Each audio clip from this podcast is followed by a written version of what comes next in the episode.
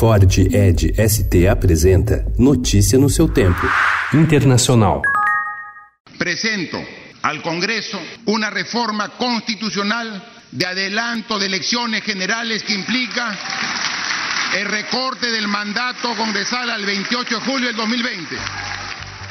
O presidente do Peru, Martim Vizcarra, propôs ontem ao Congresso antecipar as eleições para julho de 2020, reduzindo em um ano o próprio mandato e o dos legisladores, como forma de sair da crise institucional entre os dois poderes.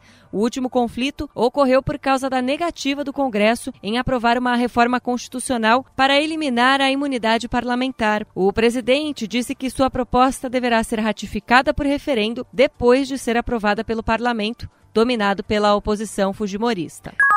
Autoridades explicam ao Congresso do Paraguai o cronograma de compra de energia da usina de Itaipu até 2022, criticado pela oposição. O Senado chegou a um acordo na sessão extraordinária de sexta-feira para realizar uma nova convocação, também de caráter extraordinário, para interpelar todos os que tiveram algum envolvimento na elaboração e na assinatura de uma ata bilateral com o Brasil sobre a compra de energia que só chegou ao conhecimento da opinião pública na semana passada, apesar de ter sido assinada em maio.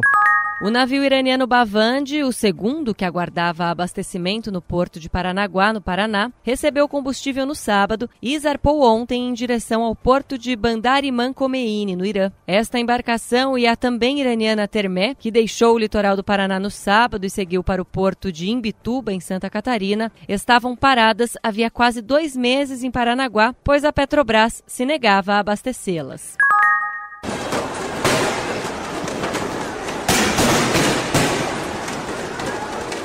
A polícia de Hong Kong voltou ontem a disparar balas de borracha e bombas de gás contra manifestantes pró-democracia. Desta vez, as forças de segurança agiram perto do escritório de representação do governo chinês durante um protesto que reuniu milhares de pessoas que desafiaram a proibição imposta pelas autoridades. Os confrontos ocorreram um dia depois de incidentes violentos. No sábado, a polícia também adotou medidas violentas contra os participantes de um protesto em Yuenlong, distrito próximo à fronteira com a China, que também tinha sido proibido. Notícia no seu tempo. É um oferecimento de Ford Edge ST, o SUV que coloca performance na sua rotina até na hora de você se informar.